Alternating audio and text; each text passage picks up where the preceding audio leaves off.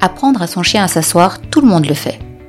Mais qui parmi vous connaît, avant de commencer un apprentissage quel qu'il soit, l'intérêt qu'il y a pour le chien, pour sa famille ou même pour la société à apprendre ce truc? Combien de choses inutiles prenez-vous le temps ou perdez-vous du temps pour les apprendre à votre chien?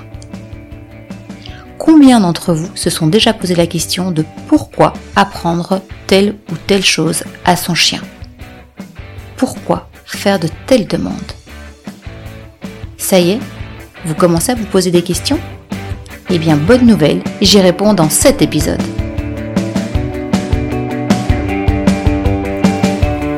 Bienvenue dans La Voix qui a du chien, le podcast de la pédagogie active de l'éducation canine.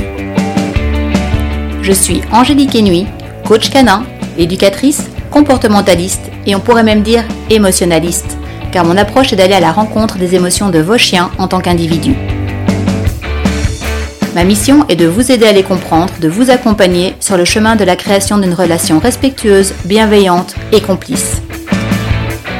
Et il est bien possible que sur ce chemin, vous trouviez des réponses qui vous concernent, car j'en suis persuadée, il n'y a pas de hasard. Chaque chien arrive dans nos vies pour une raison bien précise.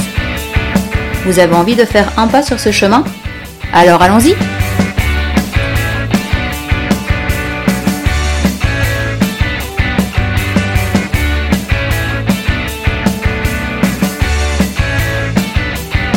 Bonjour et bienvenue dans La Voix qui a du chien. Alors avant toute chose, j'ai une proposition à vous faire. On commence à se connaître, à se retrouver régulièrement, et perso, je trouve ça plus sympa qu'on se tutoie. Alors dès à présent, c'est ce que je vais faire, et sens-toi libre de faire pareil dans les commentaires que tu laisseras et les messages que tu m'enverras. Et donc, le sujet du jour est assis, debout, couché, est-ce une nécessité? Dans le deuxième épisode, abordé ma vision de la pédagogie active transposée à l'éducation canine. À la fin de cet épisode, je résumais aussi ce que cela représentait pour moi vis-à-vis des humains qui accompagnent leurs chiens et donc que j'accompagne aussi dans mes coachings. Mon but étant de rendre le chien, mais aussi son humain, acteur des apprentissages que je transmets. Cela signifie pour l'humain lui expliquer pourquoi je propose telle ou telle chose plutôt qu'une autre, pourquoi il est indispensable de prioriser certains apprentissages. Hum, par exemple, hum, avant de vouloir apprendre au chien à ne pas avaler tout ce qu'il trouve en balade, je vais plutôt mettre en place des choses qui permettront qu'il ne se précipite pas sur la nourriture ou sur le jouet que je lui montre à la main. Et donc mon but c'est vraiment de rendre l'humain actif dans l'éducation de son chien, qu'il comprenne pourquoi et comment lui apprendre telle ou telle chose et pas telle autre. Si tu n'as pas écouté les précédents épisodes, Déjà, j'espère que c'est ok pour toi qu'on se tutoie d'entrée de jeu. Et surtout, je t'invite à aller les écouter avant de continuer celui-ci pour comprendre d'où vient ma vision des choses et pourquoi j'aborde l'éducation canine sous cet angle. Et donc, je terminais le précédent épisode en te proposant de réfléchir à une chose précise. As-tu appris à ton chien à s'asseoir sur demande? Si oui, as-tu réfléchi avant de le faire à pourquoi tu voulais cela? Quel était l'intérêt pour toi? Quel est l'intérêt pour ton chien? Et j'irai encore plus loin aujourd'hui dans la réflexion. Alors premièrement, si oui, tu as pris ça à ton chien, et si non, tu ne t'es jamais posé toutes ces questions, surtout pas de panique, il n'y a rien de grave à cela. Quoique. Et on va le voir tout au long des prochains épisodes. Aujourd'hui, je vais développer mon idée autour des ordres comme assis ou couché. Mais avant d'aller plus loin, je souhaite préciser deux choses. La première, et qu'à la place du mot ordre, qui sous-entend pour moi obéissance, j'utiliserai dès maintenant le terme signal qui est plus synonyme de communication. Et tu verras au fil du temps à quel point cette nuance est importante. La deuxième chose est qu'on va développer ensemble une idée autour des signaux assis ou couchés par exemple, mais garde bien en tête et on y reviendra que cela est valable pour absolument tous les apprentissages que tu veux mettre en place avec ton chien. Que ce soit monter sur le canapé ou descendre du canapé ou ne pas aller sur le canapé, marcher au pied ou marcher en laisse, euh, dormir ou pas avec son chien, etc tout ce qu'on va développer au cours de au moins les, deux prochains épisodes ici, euh, qui tourneront autour du, du assis, du signal assis, est transposable absolument tout ce que tu veux apprendre à ton chien ou tout ce que tu penses devoir apprendre à ton chien. Donc par rapport à ce fameux signal assis, personnellement je rencontre plusieurs cas de figure avec les personnes qui viennent me consulter. Soit elles arrivent chez moi et me demandent pour apprendre cette position, ce comportement à leur chien, soit je vois qu'ils l'ont déjà appris, ou plutôt bien souvent qu'ils ont tenté de l'apprendre parce qu'on euh, voit tout de suite qu'ils répètent ce mot à tort et à travers et que rien ne se passe chez le chien. Mais ça c'est un autre souci dont on parlera plus tard aussi. Et donc soit il y a une demande pour apprendre le truc, soit on va dire que c'est en cours d'apprentissage. Et dans les deux cas, je demande à la personne pour quelle raison elle veut apprendre à son chien et ou pour quelle raison elle demande à cet instant précis à son chien de s'asseoir. Et là, j'avoue, et je remercie tous mes élèves passés, présents et à venir de leur bienveillance par rapport à ce que je m'apprête à vous révéler. Mais quand je pose la question et que je vois dans 90% des cas une espèce de vide sidéral dans les yeux de l'humain face à moi, j'adore. J'adore parce que ça veut dire qu'il y a une réflexion, que pour la première fois la, question se pose et que la personne se rend compte qu'en fait elle n'en a aucune idée. Elle prend conscience qu'elle demande des trucs sans savoir pourquoi elle les demande, pourquoi elle veut les mettre en place. N'hésite pas à me dire en commentaire ou par message si toi aussi tu as ressenti ce sentiment de vide par rapport à ma question. Et donc ça, c'est pour 90% des personnes à qui je pose la question, le vide sidéral. Et dans les 10% restants, quand j'ai une réponse, c'est majoritairement soit parce que je lui ai demandé, ce qui on est d'accord ne répond pas du tout à la question de savoir pourquoi la demande a été faite, soit on me répond pour qu'il reste près de moi, soit encore pour qu'il se calme, voire parce qu'il m'énerve, ou euh, au final aussi, euh, ben parce que c'est la base de, et là vous avez le choix entre base de l'obéissance, base de l'éducation, base du dressage. Et voilà, il y a encore quelques autres questions, quelques autres réponses qui peuvent arriver, mais majoritairement ce sont celles-là que je reçois. Et ceci, c'est une liste non exhaustive. Je vais prendre le temps de revenir sur chacune de ces réponses. La première, qui était parce que je lui ai demandé. Là, on est tout de suite sur une approche de l'humain, qui peut-être se braque par rapport à ma demande, qui peut-être se sent jugé, ce que je ne fais absolument jamais en coaching, je vous le promets. Ou euh, cette personne a l'impression que c'est une question piège, elle se sent pris en défaut et c'est difficile pour elle. Bref, peu importe la raison, je devrais creuser pour avoir une autre réponse qui probablement se retrouvera dans la suite de la liste. La deuxième réponse la plus fréquemment reçue, c'est pour qu'il reste près de moi. Et là, il y a un manque de précision dans la demande tu te rendras vite compte que la précision est un critère vraiment important pour moi.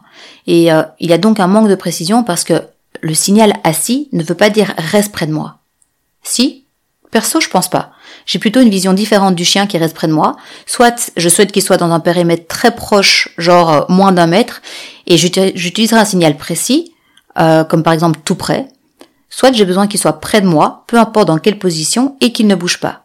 Dans ce cas, j'utiliserai plutôt le mot reste par exemple que je pourrais utiliser aussi pour que le chien reste à un certain endroit et que je puisse m'éloigner de lui. Donc tu commences à voir la, nuance aussi dans, dans cette approche quand je parle de précision. Assis ne veut pas dire reste, assis ne veut pas dire sois près de moi, assis ne veut pas dire pas bouger. C'est des choses différentes. Donc il faut vraiment être précis pour que le chien puisse comprendre ce qu'on veut et que nous, on soit également vraiment bien conscient de ce que l'on souhaite demander à son chien, de ce que l'on souhaite obtenir, de pourquoi on veut l'obtenir. Ensuite, la troisième réponse que, que je reçois souvent, c'est pour qu'il se calme. Et là, je vais faire un petit parallèle avec un enfant, juste pour que tu puisses visualiser les choses autrement. Imagine un enfant de 3-4 ans, dans un parc rempli d'autres enfants, de balançoires, de jeux. Cet enfant est tenu par la main par sa maman qui discute avec une voisine rencontrée par hasard. Et l'enfant est là à côté de sa maman à attendre. Une minute, deux, peut-être trois. En tout cas, très vite il va s'ennuyer. Très vite il va avoir envie de bouger, d'explorer, d'aller s'amuser avec les autres enfants. Et si là sa maman l'assoit sur un banc avec pour objectif qu'il se calme et patiente, à ton avis, que peut-il se passer? Et oui, dans le meilleur des cas, l'enfant bougera, aura quand même, quand même envie d'aller voir ailleurs, de s'amuser, de faire un truc d'un enfant de 4 ans. Et c'est normal, n'est-ce pas? Et si je te dis que pour moi, la, logique est la même avec un chien, que lui demander de s'asseoir pour qu'il se calme et reste là sans bouger est un non-sens, qu'est-ce que tu en penses? Bien sûr que ça peut être une nécessité dans certaines situations. Ou pas. Est-ce vraiment en passant par le signal assis, l'obligation, la contrainte que je pourrai apprendre à mon chien à patienter à mes côtés? J'irai même plus loin, apprendre du plaisir à patienter à mes côtés. Parce que oui, il est tout à fait possible qu'un chien apprenne dans la douceur, le respect et la bienveillance à patienter et à rester volontairement à côté de son humain, et en plus à y prendre du plaisir. La quatrième raison que, que je reçois souvent, c'est parce qu'il m'énerve. Et là encore, je vous renverrai au point 1, on n'est pas sur le chien, mais on est sur l'humain. Qu'est-ce qui l'énerve? Pourquoi? À quel moment?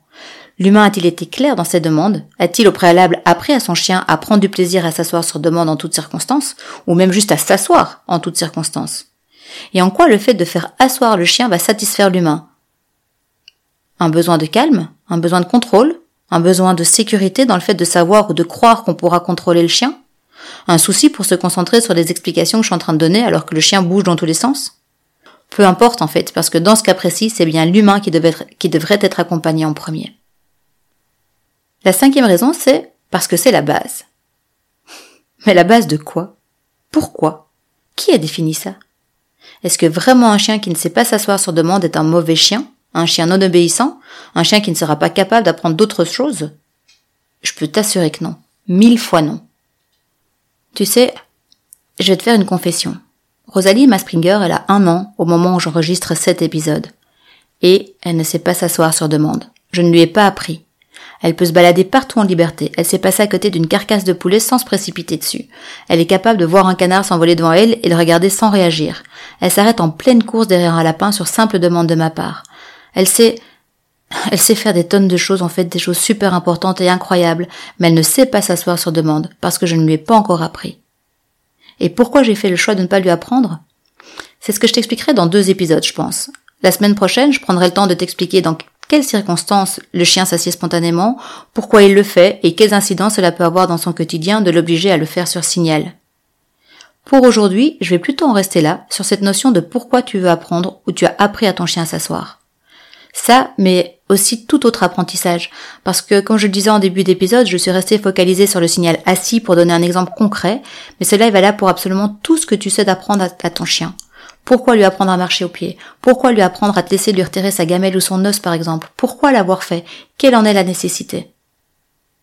Tu sais, moi aussi pendant des années j'ai appris à mes chiens à s'asseoir sur demande. J'étais très fière même d'y arriver. J'étais pendant des années dans le besoin de contrôle en fait, le besoin d'être rassurée sur l'ascendant que j'avais sur mes chiens. Moi aussi je l'ai fait pendant des années sans me poser de questions. Tous mes chiens jusqu'à Nevada, ma mini australienne qui a 6 ans aujourd'hui, ont appris très tôt à s'asseoir, à se coucher sur demande, et j'utilisais moi aussi ce signal très régulièrement dans différents buts. Mais je pense aujourd'hui que me concernant, c'était principalement dans un but de contrôler mon chien, pour le contraindre à, pour l'empêcher de. Et en vrai, je ne pense pas que ça ait eu vraiment des conséquences dramatiques. Simplement, je le faisais par principe, par réflexe, sans avoir réfléchi à pourquoi je le faisais. Ça, c'était avant. C'était avant Zumba, avant Nevada, avant la naissance de ma fille, avant que je ne me pose toutes ces questions, avant que je ne fasse le choix d'emprunter un autre chemin. Cet épisode touche déjà à sa fin, et j'espère qu'il t'amène toi aussi à te poser des questions, à te demander pourquoi tu exiges telle ou telle chose de la part de ton chien. J'espère que cet épisode, il te donne envie à toi aussi d'emprunter un chemin différent avec lui. Et la semaine prochaine, je te propose de rester encore un peu dans le concret en gardant l'exemple du signal assis pour déterminer quel est son intérêt, son impact éventuel sur le physique du chien, l'incidence qu'il peut avoir sur les interactions entre les chiens, la difficulté émotionnelle que cela peut engendrer pour eux, euh, et, tout ça dans un but vraiment de t'amener sur un chemin de réflexion complètement différent. J'espère en tout cas que l'écoute de cet épisode-ci t'aura apporté autant de plaisir que j'en ai eu à te partager toutes ces réflexions et je te dis un énorme merci pour ton écoute et à la semaine prochaine.